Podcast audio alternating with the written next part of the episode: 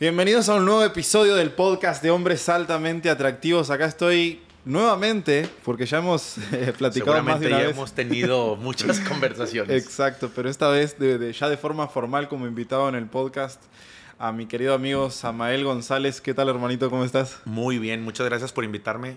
Yo siempre me, me- cuando me dijiste me, me siento privilegiado de estar aquí, honestamente, amigo. Let's go, qué Let's lindo. go. Entonces, para los que no lo conocen, Samael, gran amigo mío, eh, fue uno de los coaches que en lo personal me dio un entrenamiento de, de muchísima transformación, un entrenamiento de coaching transformacional bien, bien duro. Y a partir de ahí, medio que ya éramos amigos, pero a partir de ese proceso creo que Creció. nos creció nuestra, Nuestra amistad, amistad, y sí, nuestro sí. vínculo. Y mm, es un hombre que admiro muchísimo, que tiene Gracias. muchísimo valor para aportar, que logra transformaciones en las personas que son alucinantes.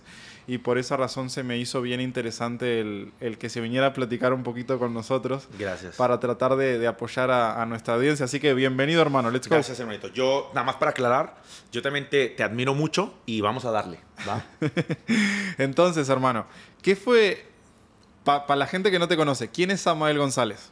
Pues mira, yo me considero un entrenador eh, transformacional personal. Ok. Eh, yo ahorita estoy migrando también mucho hacia, hacia crear mi propia empresa y hacerlo más un negocio, porque siempre lo di yo, pero estoy creando un negocio. Pero para que la gente entienda lo que hago, yo soy mucho la filosofía de trabajar internamente con nosotros, ¿no? Esa es una de mis filosofías. O sea, yo creo que el desarrollo personal, el, el- el- el autoconocimiento, el saber de dónde vienes, por qué pensamos como pensamos, etcétera, Ajá. es fundamental al momento de crear resultados en tu vida. Y dos, eh, me gusta crear relaciones donde soy de la filosofía de ganar, ganar y sumar. O sea, yo soy de sumar, de aportar, de ver qué podemos hacer los dos juntos, los tres juntos, los cuatro juntos. Entonces, básicamente eso es lo que, lo que hago. Excelente. Fíjate que gran parte de la, de la audiencia que nosotros tenemos o de los hombres a los que le hablamos, está viendo, lo, he- lo hemos hablado contigo alguna vez, ¿está viendo tú un tema de que los hombres están como perdiendo su masculinidad o perdiendo la capacidad de, de adueñarse de esa parte de ellos, capaz que esa parte más eh, dominante o más eh, líder, etcétera, y como que están titubeando mucho, o al menos esa es mi sensación, en, en este tema del desarrollo personal. Y yo creo firmemente, de hecho, el, nosotros tenemos una mentoría y el eje angular de toda la mentoría es el trabajo interno. Claro. A nosotros a veces Claro. vienen y nos preguntan, ay Matías, pero ¿y qué frase le digo a una mujer? ¿O cómo hago para atraer a una Sí. mujer? Y en realidad las respuestas de la afuera o las respuestas superficiales no son las que generan como un cambio adentro. Y creo que vos compartís mucho esa, esa filosofía. Entonces, ¿por qué sentís que la gente le cuesta tanto mirar hacia adentro? ¿O por qué no llegamos a ese punto en donde se normaliza de cierta forma el tratar Sí. de encontrar esas respuestas internas? Yo creo que primordialmente hay un tema que se llama negación. Ok. Y, y es que 98% de, las, de la sociedad viven en un lugar donde no ve el problema. O sea, Ujú. yo, yo me identifico mucho contigo por tu tipo de negocio, por lo que vendes, por todo y por gran parte de la filosofía. Y yo creo que el gran problema y el gran reto que tenemos, no sé, esto es lo que yo pienso, es que el cliente ideal muchas veces no entiende o no quiere ver que requiere trabajar en eso. Porque muchos hombres pueden estarnos viendo y en su cabeza está diciendo, ah, eso no es para mí. ¿No? Claro. Ni ha escuchado ni nada, solamente hay una resistencia a, a- a- a- aceptar que, oye, sí, hay momentos en los que siento que necesito ayuda con mi pareja, porque no sé qué hacer. Entonces, yo siento que es una vulnerabilidad, perdón, una, una mm, negación, por un lado. Segundo, un miedo a la vulnerabilidad. Y tercero, también un tema de cierto egocentrismo. Y nosotros mismos pagamos el precio de alguna manera, si lo quieres ver así, del machismo, si lo quieres ver en ese Ajá. aspecto. O sea, decimos, no, es que el hombre, porque el hombre paga muchos precios en la sociedad, el hombre no debería de pedir ayuda a otro hombre en estos casos, y más Claro. entre hombres. Y a mí se me hace admirable lo que has hecho, que, que- que es que, por ejemplo, los, las personas que toman tu entrenamiento den el testimonio. Porque se me hace un gran reto decir, güey, mi, mi masculinidad Claro, sí. no radica en si no voy a un curso de este tipo o no. O sea, a mí se me hace un, un rompimiento de creencia interesante. Sí, porque la parte que vos decís de la vulnerabilidad, entender que los hombres podemos ser vulnerables y podemos conectar con, con todo el espectro de nuestra energía, tanto para el lado femenino como masculino, pero aprender a polarizarnos en las áreas que realmente nos compete y abrirnos como al público, decir, che, yo trabajo internamente esto Sí. y, y- y hago esto. Supongo que antes también capaz que pasaba con el psicólogo, cuando yo era niño Sí. estaba como mal visto decir, Sí. voy al psicólogo, y al día de hoy, cuando alguien dice voy al psicólogo, es, Es tipo, como, "Ah, qué correcto. bueno, es que... Que va a pasar lo mismo conforme pasan los años. Es mi teoría. Posi- es, es posible, mi teoría. que sí, posiblemente. Sí. Pero sí hay, sí encuentro como esa, como ese primer punto de la resistencia y, y lo comparto muchísimo. Y creo que los hombres tendemos a tener esa, a poner esa cortina, decir no, de acá para ahí No yo no paso. apoyo, claro. no necesito apoyo, yo solo me arreglo, solo me manejo. A ver, ¿cómo le hago? Pero al final, algo que me enseñaste vos y que, que yo siempre lo tengo muy presente es que la vida o los resultados que tenés afuera son un feedback de lo que hay adentro, ¿no? Sí. Que Como, ade- como es adentro, es afuera. Sí. Y si vos estás experimentando, por ejemplo, escasez a la hora de conocer una pareja o conocer mujeres, etcétera, significa que hay un tema de escasez adentro. Sí, totalmente. Y si estás experimentando rechazo afuera, es probable que haya un tema de, Totalmente. de autorrechazo adentro. Y Totalmente. no solamente abrirse a la posibilidad de ver eso, sino que también encontrar la forma de trabajarlo es complejo. Pero imaginemos, no, ok, hay un hombre que por lo menos te da el beneficio de la duda, Sama, y dice, ok, puede Acepto. que acepto que requiero ayuda. Sí. ¿Qué hago? Sí, mira, yo creo que ahorita, ahorita estabas diciendo algo muy importante.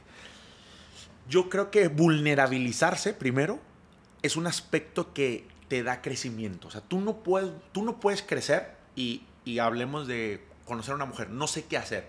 Entonces, lo primero que yo decía es vulnerabilizarte. O sea, ¿qué quiere decir esto? La gente tiene vulnerabilizado como que siento que se imaginan su caja de creencias, su, su percepción es alguien llorando y débil.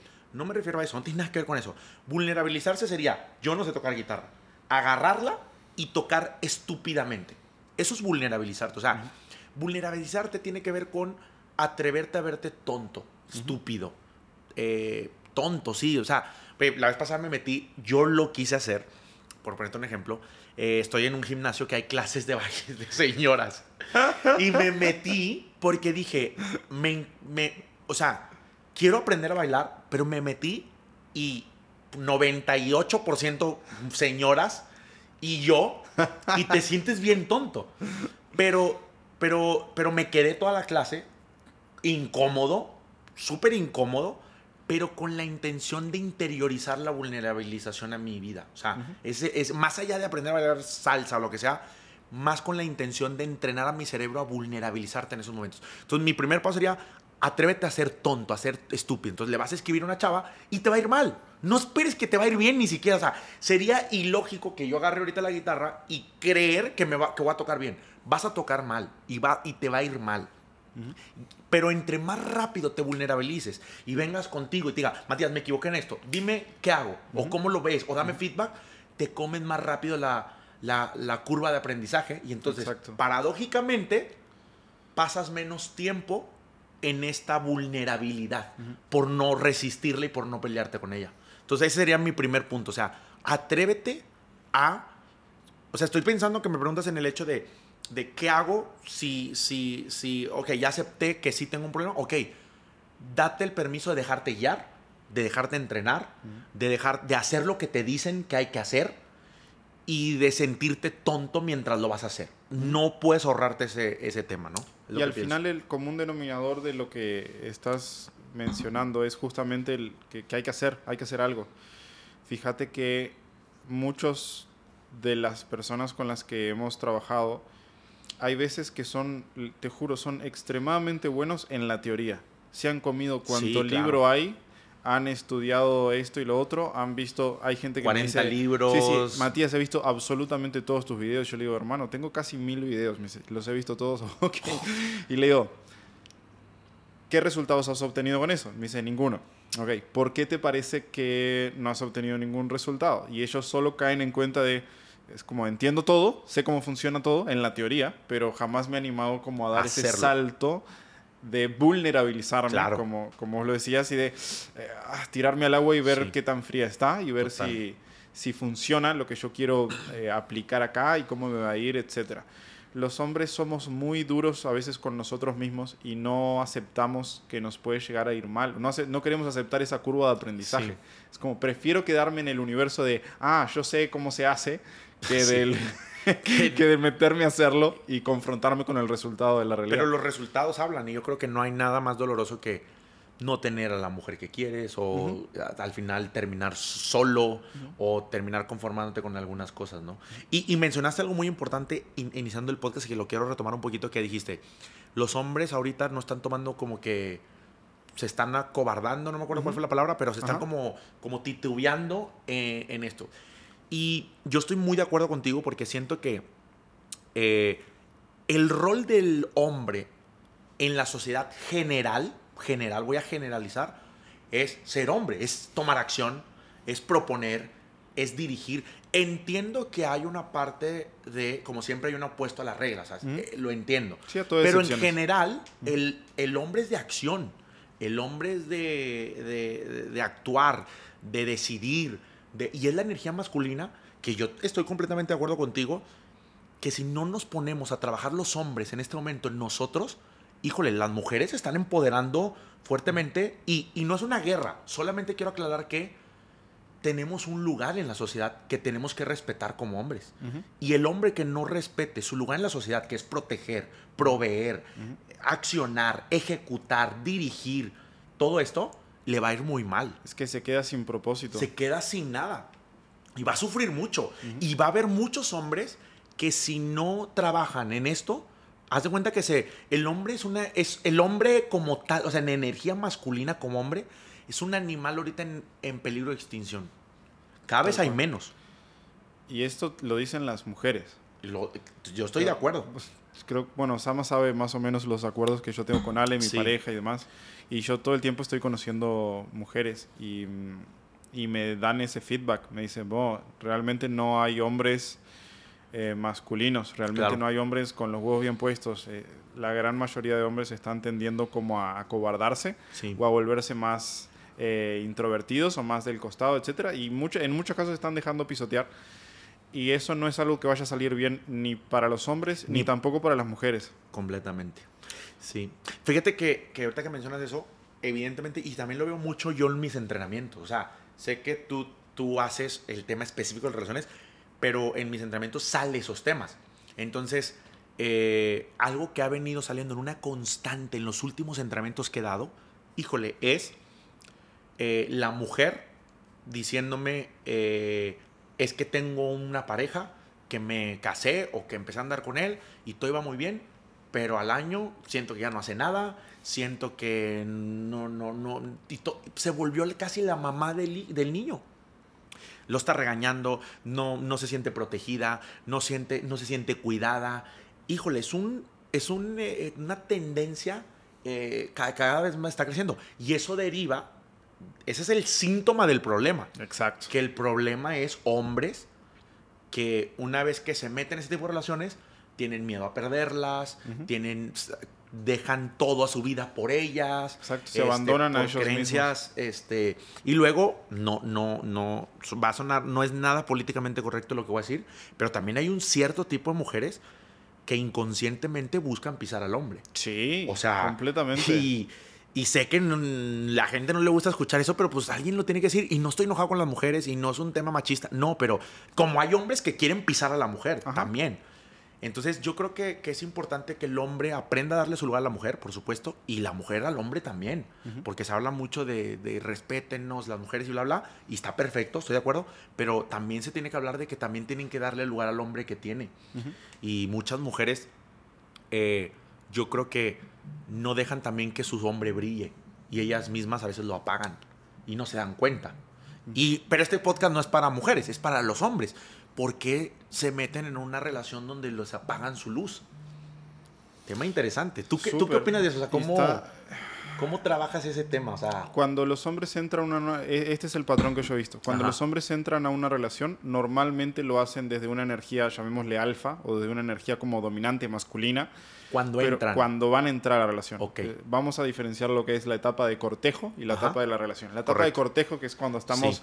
hablando y conociéndonos y no sé qué, es como que entran en esa energía eh, dominante. Sí. Entran en la relación y los primeros 3, 4 meses son de luna de miel, es como que, ah, está todo perfecto y que no sé qué, y como las emociones están como bien eh, positivas y demás, pero a partir de ahí empiezan a saltar estos patrones y muchas veces los hombres empiezan a dejar pisotear, se empiezan a abandonar a ellos mismos, dejan de juntarse con sus amigos, dejan de eh, conocer o interactuar con otras mujeres, ya no pueden tener amigas, ya no pueden como vincularse con otra energía Sí. femenina que no sea la de la mujer, de repente dejan de cuidarse, dejan de entrenar, dejan sus pasiones, dejan de tocar sus instrumentos o de hacer lo que los nutría y empiezan a ser como un elemento al servicio de la relación y eso hace que se conviertan en un beta, están eh, sometidos al como si fuesen una especie de satélite Sí. alrededor de la mujer y que está solamente al servicio de ella y eso hace que esos hombres dejen de ser atractivos Correcto.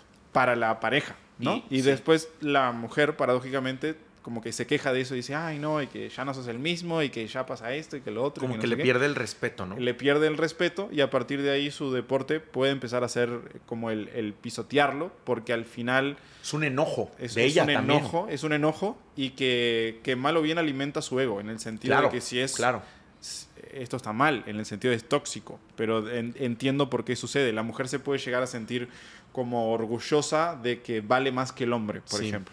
O de que está tomando ese rol. Exacto. Eh, y ella de que es, es una la- super mamá, Sí, una exacto. super mujer y se hace cargo de la casa y de Pero y de lo otro. Pero en el fondo se sienten enojadas también porque ellas, creo yo que el lugar también en mu- muchas ocasiones es sentirse cuidadas.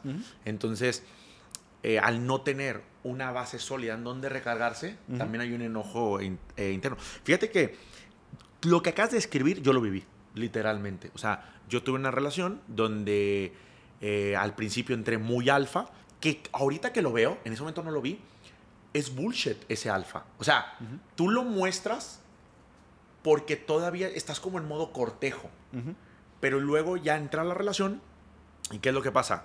Yo tenía inseguridades dentro de mí Que no habías resuelto. que no había resuelto. y habías entonces- como fingido. Máscara. Exacto. Y entonces, ¿qué es lo que pasa? Cuando entro, primero también tenía vacíos. Entonces yo, yo creía, que esto es muy importante que a mi criterio es, yo creía que, que el hombre, híjole, es que esto está bien interesante, yo creía que el valor del hombre radicaba en qué tan modelo o buena esté su mujer. Eso es lo que yo creía. O Ok. sea, como el típico hombre que dice, ay, entre más dinero tengas, más valor tengo. No, a ver, el dinero, la mujer está perfecto, pero tu valor no está en eso. O sea, no, yo no valgo más o menos por la mujer que tenga al lado. Y eso me costó entender. Entonces yo tenía una mujer que a mí se me hacía muy atractiva. Y yo decía, entre más atractiva tenga, más chingón soy, por así decirlo. Y entonces entro en la relación, pero luego me entra un miedo. ¿Y si luego la pierdo? Y luego también, también pasé las dos. Y luego me aburrí también de ella, ¿eh? Aunque estoy, y ahora veía otras más buenas. Quería a otra. Entonces es una insatis- insatisfacción que nunca acaba. Pero luego me, y luego yo me empezó a aburrir y yo mismo la empecé a alejar. Y cuando ella me dice, ¿sabes qué? Mejor ya no quiero. ¡Pum! Se volteó la tortilla y ahora yo siempre le digo, me volví eh, el, el perro siguiendo al gato. O sea, yo todo el tiempo queriéndola eh, retener y ella como jabón Sí, eh, sí, mojado, trucha enjabonada. o sea, trucha enjabonada, no la podía agarrar. Pero yo sufrí mucho porque yo creía que mi valor estaba en qué mujer tendría. Y siento que ese error cometen muchos hombres. Y paradójicamente, cuando sueltas ese tema, yo me... Paradójicamente te llegan mujeres más atractivas. Es como cuando realmente no te importa el dinero, muchas veces te llega más dinero. llega ¿no? más. Este, que ojo, no estoy diciendo con esto que no te importe nada el dinero porque luego me malinterpretan. Pero, pero es sí que creo que no debes estás- de apegar al resultado. Es que es exactamente lo mismo, Samael, eh, lo que pasa con las mujeres de lo que pasa con el dinero. Cuando vos estás en una energía de necesidad, exacto, lo repelés.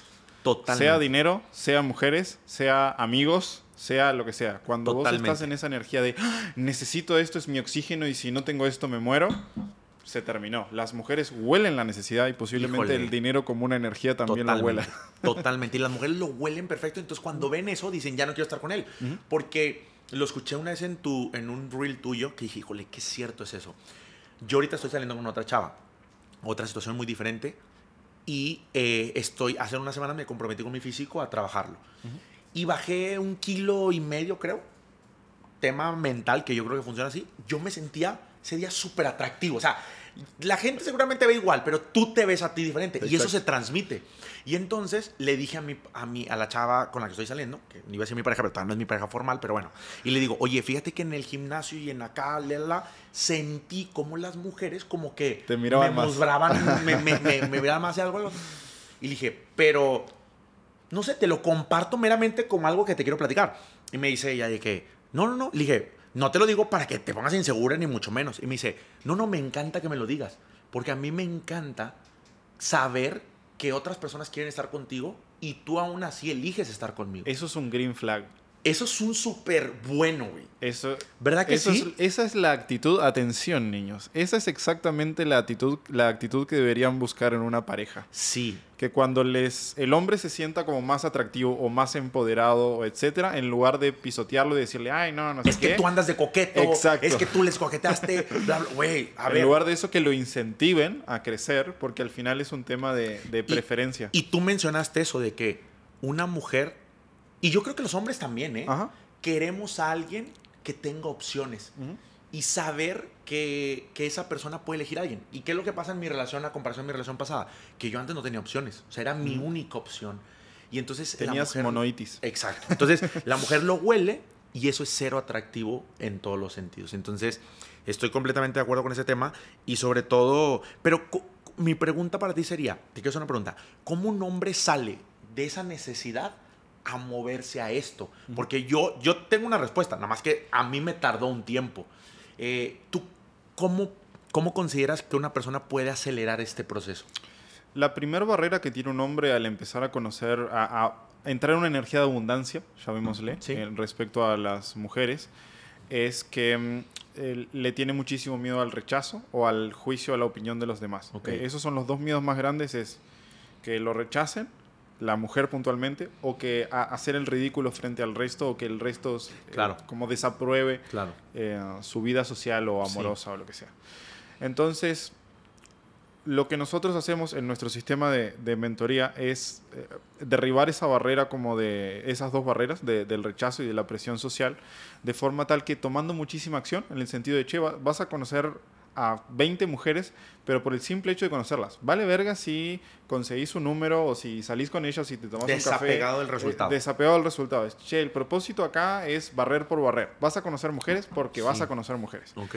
paradójicamente, cuando empiezan a hacer eso y se llevan unos rechazos y que esto y que lo otro, y de repente con otra mujer eh, conectan más y me dicen, Matías, eh, iba todo bien, pero ya no sabía qué decir y no sabía qué hacer. Y le digo, perfecto, ese es exactamente el problema que tenés que tener en, en este momento del proceso, no sé qué.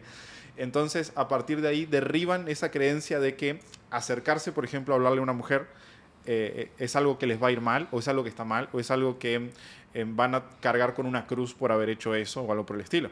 Entonces cuando derriban esa barrera, se quitan, es como tiene una mochila de piedras, le quitamos esa, primero es paso número uno, quitarse esa mochila de piedras de lo que representa el rechazo, de lo que representa la presión social respecto al, al ir a conocer a una mujer. Una vez que logramos eso, ahora sí, ya no tenés problema, digamos que lo llevamos a un punto de, che, ya no tenés problema en acercarte a conocer a una mujer, en cualquier situación. Che, sea una fila de un banco, en un ascensor, eh, por una red social, sea, es como podés in- iniciar una conversación con una mujer. Es como el, el- el primer milestone. Una vez ahí, ahora sí, entra la, como la, la parte estratégica de mm, cómo subcomunicar tu atractivo a una mujer. Hay Mm. cosas que todos los hombres tenemos Claro. dentro, que es como la esencia, que nosotros muchas veces nos olvidamos de eso, que puede ser lo que la mujer haga un clic y diga, ah, es como el despertar la duda de la preferencia. Lo que haces al comunicar tu esencia es despertar la duda de la preferencia.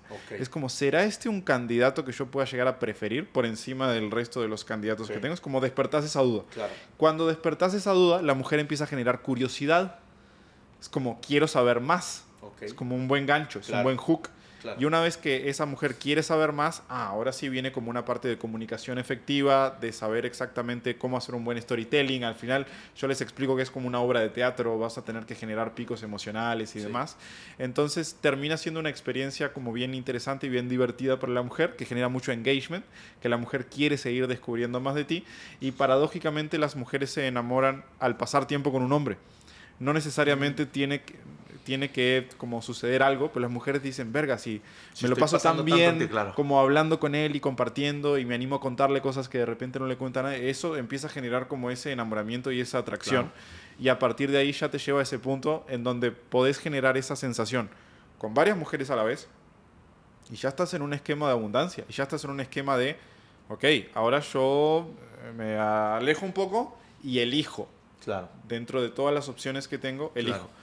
Pero la barrera más fuerte, como te imaginarás, siempre es la primera. Siempre ese, Sí. ese primer paredón de, "Ay, de que me pueden llegar a rechazar o qué va a pasar, que esto, que lo otro. Cuando un hombre resuelve ese tema, y nosotros tenemos Pasa. un montón de ejercicio para hacerlo, es muy difícil que no sea exitoso luego ¿Qué, de eso. qué ejercicio puede hacer una persona para, para, para acabar con eso? ¿Tienes alguno? Sí, tenemos un montón. Uno de los que nosotros recomendamos, que es como de los más sencillos, si Sí. se quiere, es tratar, salir a la calle, imagínate, ah, ok, el ejercicio de Sí. hoy va a ser, voy a salir a la calle y voy a desearle un buen día a, a 20 personas de forma tal que yo vea que la cara, porque es muy difícil para un ser humano fingir esto, es como que la cara se le El ilumina. primer, el primer eh, Eh, exacto. reacción. Y eso depende 100% de ti. ah, ok, Cuando me vos gusta. estés como muy conectado con, con tu energía Va y con el dar y, y todo eso, Sí, de si lo haces desde el miedo, si lo haces desde el juicio de, ay, ¿qué van a pensar? No que sale. qué", no sale. Sí. Y entonces yo les digo, che, ahí van a tener un feedback. Es Si una ustedes- conexión contigo. Exacto. Si ustedes están haciendo este ejercicio bien, van a ver cómo le cambia la cara a la persona. Y una vez que lo hacen, lo paradójico de esto es que la cagan un par de veces, como, fa, no, la primera vez como que no, ni me respondieron, ni me escucharon, o me miraron raro, no sé qué. Pero cuando encuentran el clic ese de como de del estar conectado y del querer dar y del querer aportar buena energía y un buen momento a la otra persona, lo hacen una vez y les sale bien, les hizo un clic en la cabeza de que Algo a partir ocurre. sí, es como, ah, ok, a partir de ahí ya Claro. entendí, ya Claro. entendí el cambio energético que tengo que tener Sí. para que el- lo que pueda entregar a la otra persona sea bien recibido. Sí. Y es un arma mortal. Sí, es un arma mortal. De hecho, te, te preguntaba porque me llamó mucho la atención. Te voy a pasar un... Hace rato, hace, ¿qué será? Unos días, o sea, semanas, descubrí un ejercicio que se llama, eh, le llaman como el destrozamiedos, algo así. A ver, Este, es de Tim Ferriss. ok. Y eh, básicamente lo que dice, hay una TED, ah, de, de hecho, ah, habla de eso. Es un ejercicio súper simple, es una hoja y solo tienes que hacer tres pasos, se parte en tres. En la primera parte, eh, bueno, primero es- escribes un objetivo. En este caso, por ejemplo, quiero conocer a una mujer atractiva. Ok. Segundo, son cuatro pasos, perdón. Segundo paso, ¿cuál es mi miedo? O sea, ¿cuál es el miedo? Ujú. Que tengo miedo a que me rechacen, tengo miedo a que se burlen, tengo miedo a que me saquen de esta plaza, lo que yo que sé, lo escribes. Ok. Tercer columna, ¿cómo puedo yo reducir las posibilidades de que pase el miedo? Entonces, ok, pues a lo mejor si voy a hablar con una chava, voy a hablar con una sonrisa y eso reduce. Oye, pues puedo pedirle a un amigo que me presente a alguien. Este, o sea, Sí, sí, sí. cosas que puedo hacer para reducir. Y luego, cuarta columna y, y- y- y se tocan dos puntos, que es, ok, pero ¿qué posibilidades se abren si yo tomo esta acción? Porque siempre pensamos en el miedo, pero nunca nos ponemos a pensar en, ok, y si esto sale bien, ¿qué puede pasar? Y entonces anotas. Eso cerebralmente tiene un- un- un- una profundidad enorme porque explica lo que puede pasar. Puedo estar conociendo a una chava que puede cambiar mi vida, puedo eh, tener un contacto con el sexo femenino, con una mujer hermosa que me encante, puedo vivir experiencias infinitas que no sé lo que puede pasar, puedo tener, o sea, a X, abren una N posibilidades, ¿no? Y por último, que esta es la que más me gusta, tienes que escribir cuál es el precio si no tomo la acción. Y entonces cuando, cuando haces todo el ejercicio, entonces, ¿qué pasa si no tomo la acción? Puedo no hablarle. Mi vida sigue igual. Sigo creyendo exactamente lo mismo de mí, Sí. tengo la, la misma autopercepción, no tengo una mujer con cual pasar el tiempo, etcétera, etcétera. Cuando tú sumas todo eso y lo escribes, te predispone demasiado a la acción. Yo lo hice y lo he hecho ya varias veces. Qué Entonces, este, Eh, creo que es un buen ejercicio. Literalmente sale, eh, literalmente no necesitas nada más que hacerlo en una hoja claro. eh, y contestar las cinco preguntas. Pero cuando acabas la cuarta pregunta o quinta, no me acuerdo cuál es, estás en una predisposición de tomar acción altísima. Porque viste que puedes reducir el precio. Segundo, viste las posibilidades que se pueden abrir. Y tercero, que hay un precio más alto que es el no hacerlo. Pero la gente casi no evalúa ese precio. Pero el no hacerlo tiene una- un precio altísimo, güey. O sea, Sí. el precio de quedarte en el mismo lugar, en tu mismo status quo, híjole, eh, es un precio alto que pagas constantemente. Pero pocas veces como que se pone en tela de, de comparación. Y es un tema que la gente creo que tiene que cuestionarse si el precio que se paga actualmente no es realmente lo suficientemente caro para moverse, ¿no? Y por eso se quedan quietos. Porque no lo ven con Porque, perspectiva. porque no, lo, no, lo, no, lo, no lo ven todavía tan alto, pero... pero y sumarle eso años, ¿no? Sí, y Llévalo aparte... a 20 años, llévalo a 30 años. Exacto. Y aparte que tú ahorita, vamos, tú dices, "Ah, háblale a esa chava y ves en el, libro del poder de la hora, dice que cuando tú, se le llama, eso se le llama miedo psicológico, o sea, dice, tú tienes un miedo a algo que no está sucediendo, es un miedo psicológico, o sea, es un miedo que existe en tu cabeza. Los estoicos decían, sufrimos más por lo que nos imaginamos que por lo que realmente pasa. Entonces, dice el poder de la hora que tú el miedo te lo imaginas como un monstruo enorme así. eh, Dice, pero cuando lo haces, te das cuenta que el monstruo es una bola de humo. O sea, lo pasas y te das cuenta que era más como de esas veces que es una sombra de algo, Exacto. pero es de que algo súper chiquito. claro. Entonces yo creo que tiene todo que ver con eso. O sea, la gente cree que va a ser súper mega doloroso y ya que lo haces, te vas a dar cuenta que no dolía tanto como tu mente te creía, creía que iba a ser, ¿no? Efectivamente. Sama, querido, tengo algunas preguntitas para ti, pero no sé si, si vos estás... Yo también tengo. ¿Una y una o qué? Va, let's go. Va, yo empiezo.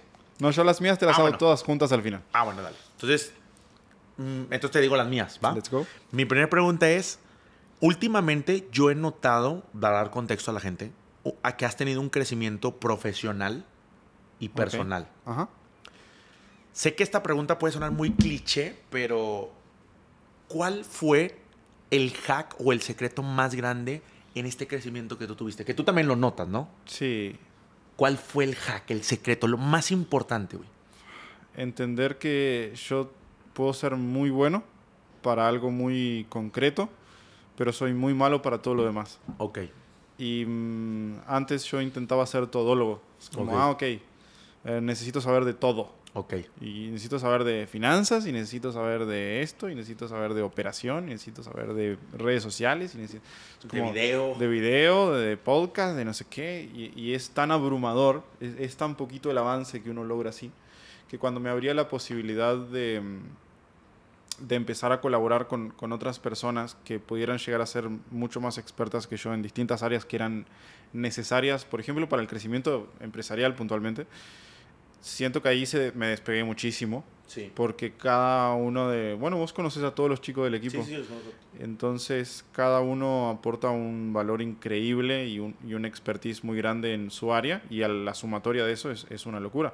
Y hasta lo mismo me pasa como con Ale, ponele con, con mi pareja, que Respetas Que en es- que es buena. ella es muy buena en un montón de cosas. Es muy Claro. buena en el tema de la comida, en el tema del ejercicio, en el tema de mm, eh, la sanación, en el- un montón de cosas. Yo no soy tan bueno en eso. Ok. Entonces ella me apoya muchísimo en, en, eh, aquellas áreas en las que yo no soy bueno y yo trato de apoyarla a ella en aquellas áreas en las que de repente quizás tengo un poco más de, de liderazgo o de, de distinciones. ok. Es- ha, ha sido soltar Ha mucho. sido soltar. soltar. Delegar. O sea, Delegar. decirle, tú encárgate de esto y, Sí, y confiar, o sea, y confiar, en mucho. que va a estar. A nivel de empresa, por ejemplo, yo sé que los emprendedores o los empresarios tienen un pedo muy grande a la hora de delegar. Totalmente. Y yo aprendí a delegar todo lo más rápido posible. Ok. Segunda pregunta. ¿Alguna vez tuviste el síndrome del impostor? Que de hecho es un sesgo, pero es el, el sesgo del impostor, o sea, sentir que Sí. tú no merecías o que no estabas dando lo mejor o que Sí, sí, sí. no, no tenías... ¿Y cómo lo enfrentaste o cómo lo has solucionado? Yo creo que ah, te voy a explicar qué Sí. es lo que a mí me pasó, Sí. porque no sé si será normal o no. Pero cuando yo tenía ese síndrome del, impostor, si se quiere, que básicamente es eh, creer que no sos tan bueno en Ajá. algo, que no tenés la Sí. suficiente autoridad como para hacer algo. Exacto. Imagínate que cuando yo estaba arrancando a hacer seducción, yo leía, subía un video a YouTube y leía Claro. todos los comentarios. Y todo Decía, sí, no, todo el 90% era crítica. Y era tipo, Híjole. verga, y te lo tomabas muy personal. Claro. Porque decías, todo esto que me están diciendo y que no sé qué. Y, y era como que querías discutirles y querías rebatir. Pero un día, eh, yo me di cuenta de que los comentarios eran tantos que yo ya no podía leerlos. los comentarios eran tantos que honestamente si yo me siguiera dedicando a leer los comentarios, eso sería lo que haría todo el día. Entonces, y ahí ya empezaban a aparecer como miti miti, ¿no? Ok, como sí, claro. comentarios eh, negativos y dos por tres alguno positivo, Claro. etcétera. Y siento que al día de hoy la inmensa mayoría de los comentarios son positivos y de repente aparece alguno negativo por ahí. Pero es como le dejé de prestar atención a eso y entendí que la vida es un balance entre acción-reacción y que yo tengo que tratar de pararme sobre el lado de la, de la acción. De decir, yo primero acciono y después si el contexto, sean las personas o sean las redes sociales o sea lo que sea, si reacciona a mí, eso significa que yo estoy haciendo un buen trabajo. Hay un principio de, de la dinámica social, de cómo se ven las relaciones a la hora de, de interactuar, que te dice, la persona más poderosa, todas las relaciones son una relación de poder, y la persona más poderosa en una relación, en un vínculo, en una conversación entre dos seres humanos, es la que con menor nivel de acción consigue mayor nivel de reacción. ¿Qué te dice eso? Que el impacto que, que una persona que puede llegar a tener a la hora de accionar en algo, imagínate, ah, puede ser algo tan simple como subir un video a YouTube o algo por el estilo, y que la gente empiece a reaccionar a eso, eso automáticamente sube tu estatus jerárquico en lo que viene a ser la influencia que vos tenés como ser humano. El simple hecho de subirlo y que alguien te comente. Exacto, es como Claro. yo estoy accionando y Ya tú eres el estás re- protagonista. Exacto, tú Ya- estás ya tomaste el reaccionando a rol lo que de- yo exacto. hice. Y eso te pone en un rol de poder, por así decirlo, personal. Eso hace crecer. Nosotros los seres humanos competimos en escalas de jerarquía y, y e- esta es la jerarquía de la influencia. Entonces, que es de las más importantes. Claro. Entonces, lo que hace eso es que yo subo en esa jerarquía. Ok. Y la otra persona, paradójicamente, es, es baja en esa jerarquía. Claro. Esta pregunta es otra. Ahí te va. Yo creo que todos los hombres, independientemente de los resultados que tengan, deberían de tomar el tipo de cursos que tú das. Ajá. Independientemente del resultado que tengan. Eso es lo que yo considero. Ahora, mi pregunta es, bajo tu criterio, ¿qué diferencia hay entre un hombre que ha tomado tu mentoría y alguien que no? ¿Cuál consideras tú que sería la gran diferencia? O sea, ¿en qué cambia una persona, un hombre? Que... Alguien que pasa por nuestro proceso deja de buscar la validación en las mujeres. Ok, Es como ese es un cambio muy grande. Ah, Como ya no, le, ya no le afecta Ok. si una mujer Lo le habla o no y le responde o no. Y eh, entra en un marco de, de- de autogobierno en donde sabe qué es lo que él tiene que hacer si quiere conseguir mujeres y si no las quiere conseguir no las consigue. Pero es como, es un check, es un área que es como check. O sea, si yo quiero tener citas, sé lo que tengo que hacer. Y si yo quiero quedarme solo, sé lo que tengo que hacer también. Y puedo elegir y tomar el control como esa parte sin, necesidad, sin necesitar la, la validación de las mujeres. Eso es un punto muy clave. Otro punto muy clave es el tema de que mejoran drásticamente su confianza en todas las áreas en las que incluyan personas. ¿Qué quiere decir? Tenemos un montón de historias de gente que vende, que empezó a vender muchísimo más, de emprendedores que hicieron crecer sus empresas. De hecho, hemos trabajado con algunos clientes que son empresarios y hemos estado coachando a sus empresas y a, a sus líderes y demás, y también le hemos generado una transformación bien grande. Y se animan a tomar un montón de desafíos más. Para muchos hombres, el desafío de ir a hablarle a una mujer o de ir a conocer a una mujer es de los más fuertes que tiene. Entonces, cuando pasan por nuestra mentoría y enfrentan eso satisfactoriamente, automáticamente el resto de cosas que tenían para hacer se les cambia el chip y dice, verga, o sea, si ya hice esto, que para mí era súper difícil, Claro, ¿qué más podría hacer? claro. ¿no? Y genera muchísima confianza y como muchísimo progreso en todas las áreas.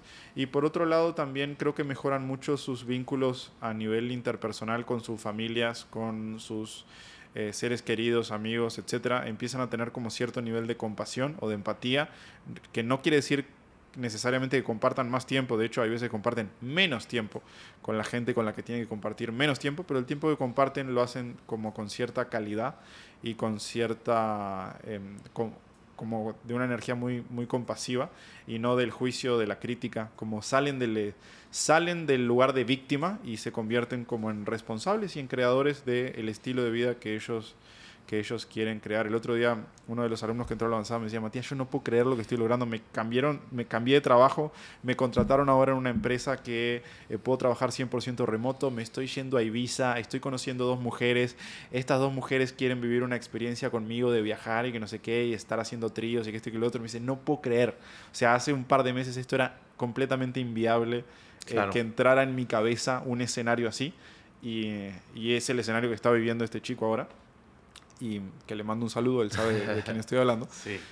Y entonces hay un cambio de paradigma muy grande que aquellos que son eh, inteligentes, o el 99% de los casos, se dan cuenta de que lo pueden trasladar a otras áreas. De que entran por seducción, pero se llevan un paquete que va mucho más allá de eso. Sí, que, que, te entrega más soft skills, te, te transforma, que después ves diferencia en otras áreas, ¿no? Ajá. Y por último, ¿cómo lidias cuando alguien en tu equipo no está dando los resultados que tú esperas? ¿Cómo enfrentas esta situación? ¿Tienes alguna lo primero Que, sí, lo primero que me pregunto es quién estoy siendo yo para que esta persona para crear este contexto y que las personas no estén generando los resultados. Es decir, siempre parte de una visión de responsable. De hecho, con Tona, con todo el equipo de contenidos, con toda la gente hemos tenido, tenemos reuniones de, feedback eh, todo el tiempo. Okay. Para hacer, tenemos muchísima transparencia. Para mí las relaciones o son 100% transparentes, honestas y auténticas o no son. O sea, me niego a tener una relación con una persona en la cual tenga que estar ocultando cosas o tenga que estar guardándome cosas o, o teniendo incompletitudes. Entonces, cuando algo no sale bien, se puede hablar súper abiertamente. De cualquier cosa. De cualquier cosa. Si algo no les gusta, si algo les molesta. exacto. Hay espacios para eso. Hay espacios para eso. Cualquiera puede levantar la mano y decir, che, Matías, necesito darte feedback cinco minutos, media hora, lo que sea. Y es como, ah, ok, lo recibimos y lo trabajamos y, viceversa. Perfecto. Entonces, creo que mm, eso es, eso es como lo primero, es como que me hago parte de ese resultado. Ok. En el sentido de, ah, no son ellos, somos todos. Claro. Y si está pasando ahí es porque hay algo que ah, yo quizás no esté manejando. Entonces, teniendo esa apertura, creo que al final crea una cultura en la empresa o en la, o en la tribu, con un sentimiento de pertenencia muy grande. Noche, de hecho, acá está Tona que le ofrecieron un trabajo donde le podían pagar muchísimo más claro. en Disney y no sé qué puta. Y el loco me dijo, bueno, yo honestamente no tengo ganas de venderme, venderle mi alma al diablo, me dijo con lo de Disney, y prefiero quedarme acá en esta empresa que tiene esta filosofía, que tiene este propósito, que es el de empoderar a los hombres y ayudar a que, a que se sientan orgullosos de ser hombres y, y demás, que se me hace más noble y se me hace más interesante. Y al final tener... Eh, tener colaboradores que te prefieran. Es lo mismo con las mujeres. o sea, me prefieren por encima del resto. opciones. Tienen opciones y me prefieren. Ese es el lugar creo que... Increíble. En, donde hay que estar. Entonces la gran pregunta es, ¿en quién me tendría que convertir yo para que la gente, aún teniendo opciones, me elijan? Exacto, exacto. Es un tema de persuasión pura. Increíble. Esas son mis preguntas. Hermanito, te traigo unas preguntas. A ver, para que respondas rápido. No te las quisimos decir porque así. Dale, dale, dale. Ahí casi se le escapa. El nervio. Let's go. ¿Qué es lo que hace a Samael un hombre altamente atractivo? Mi conexión emocional. O sea, mi conexión emocional y el nivel de honestidad que genero. Ok, ok, excelente. ¿Cuáles son tus filtros para seleccionar una pareja? ¿En qué te fijas? Que sea lo que tú dijiste, o sea, que si yo le digo, oye, fíjate que esta vez que fuimos a cenar no me gustó ABC, X cosa, ella tenga la capacidad de realmente reflexionar y decir, ah, tienes razón, eso otro jamás las repelo así cuando dicen, ah, no, pero eso tú, fue tu culpa. O sea, como que son extremadamente víctimas y jamás pueden ver su, punto de ellas, de cómo también generan cosas. Se me hace la red flag más grande del mundo. Como mujeres inconscientes, Como, sí, mujeres inconscientes, víctimas. O sea, ellas no tienen responsabilidad de nada. O sea, tema caso rápido. Un amigo me habló para decirme, Sama, le encontré unos mensajes a mi novia con otra persona y lo que me frustra no es eso. Le digo, pues, ¿qué pasó? Se los enseñé, me lo sigue negando. O sea, Y le dice, no, pero es que no entiendes el contexto. Güey, ya, córtale, ya te cacharon, ya acéptalo, güey. O sea, yo, pero ¿cachas que hay un tipo de persona así? O sea, Sí, que no, puede, De- de no negación. quiere, bajo ningún término, no, te dice, ese mensaje Está lo estás malinterpretando. Ay, Sí, sí. o sea, Dios de mi vida. Eso es red flag. Yo creo que ese sería mi filtro, uno de los más importantes. Sí, y fíjate que es muy fácil de hacer reventar esa, esa situación. Yo les explico al- a, los alumnos cómo testear a las mujeres, y porque es súper importante. Ya cuando estás perfilando a una chica para que sea tu pareja, hay que testearla muy bien. Ok, me gusta. Entonces, una de las cosas que yo les sugiero preguntar o indagar es, tipo, che, ¿qué onda con tu ex? ¿Qué pasó con tu ex? ¿Por qué terminaste? Que no sé qué. Y es muy fácil que te traigan una Sí. historia bien víctima. No, güey, es súper. Y, y pero si no lo descalificas así de. Sí, sí. Yo creo que ese, y también cuando son muy takers. O sea, de- Claro, sí. veo que nada más quieren que les pague todo. Este, solo están buscando sacar algo. Otro entonces, ejercicio, cuando vas en la primera cita con la chica y traen la cuenta, es tipo, quédate quieto. A ver qué o sea, hace. ve qué hace. Sí, O sea, me gusta. Yo no estoy, yo no estoy Me gusta. mal con que invites. Sí puedes invitar y no hay, es más, si la invitaste tú, está bueno que pagues. Pero sí está bueno generar esa reacción. Sí. Para mí un red flag es que cuando pidas la cuenta, Sí. la- se levante y diga, ay, tengo que ir al baño. Eso es un red flag grande como una Sí, casa. claro. O, o también las mujeres como, este, ta- y, y sí, en ese aspecto estoy completamente de acuerdo. Y también en que en la cita, ella no también, y creo que también depende del hombre, pero que ella también se interese genuinamente por conocerla de ti. Ujú. Porque eh, siento que a veces hay mujeres tan tecas que quieren toda la atención ellas Ujú. y no, no me gusta esa parte. Pero serían mis filtros, que me acuerdo. excelente.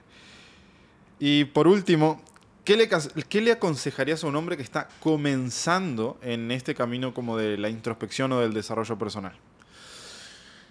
A ver, ¿qué le recomendaría a un hombre que está iniciando? Ajá. Lo primero es que entiendas que lo que tú crees es lo que no funciona.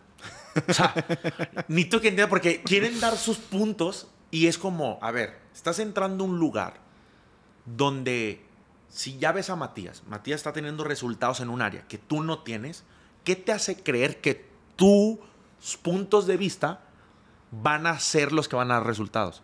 O sea, sé coachable, sé entrenable, vulnerabilízate. O sea, otra vez, cállate la boca y haz lo que te dicen que hay que hacer. Y hazlo al 100%. O sea, si te dicen, güey, vas a hacer cinco, a cinco personas, le vas a sacar una sonrisa real y auténtica, no te vayas de la plaza hasta que no lo hagas al pie de la letra.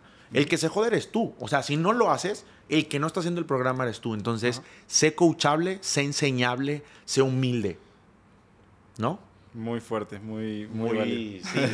Porque, ¿sabes qué? Lo estoy viviendo en el gimnasio. O sea, yo digo, no, este, no, ¿cómo me pone tantas lagartijas? No entiende que me voy a lastimar. A ver, cállate, güey. El otro es el entrenador, o sea, pero es tu excusa y tu resistencia a no querer hacer las cosas. querer tener la razón Sí. con lo que no te está funcionando en la vida. Exacto. Ok, hermano, muchísimas gracias. Muchísimas gracias a nuevamente por ustedes. venir acá. Y por sobre todas las cosas, si a vos te interesa que nosotros nos convertamos, mi equipo y yo, en tus mentores en habilidades sociales, eh, ahí tenés un link, ahí abajo dice matiaslaca.com, en donde puedes agendar una llamada con un experto de nuestro equipo, es 100% gratuita y te vamos a asesorar, te vamos a brindar ocho pasos para convertirte en un hombre altamente atractivo. Dicho esto, Sama, ¿cómo son tus redes? ¿Dónde te encontramos? Eh, Instagram, Samael GZZ. Y en TikTok, igual, Samael GZZ. Y ahí estoy. Excelente. Por ahí lo pueden ir buscando y nos estamos viendo la próxima. Chau, chau, chau, chau.